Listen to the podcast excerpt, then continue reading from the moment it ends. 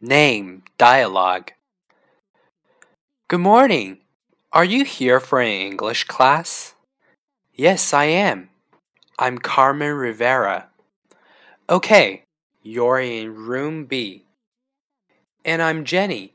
Are you Jenny Liu? No, I'm not. I'm Jenny Lim. Am I in room B too? Yes. Wait. No, you're not. You're in room G. Oh no! Carmen, we're not in the same class.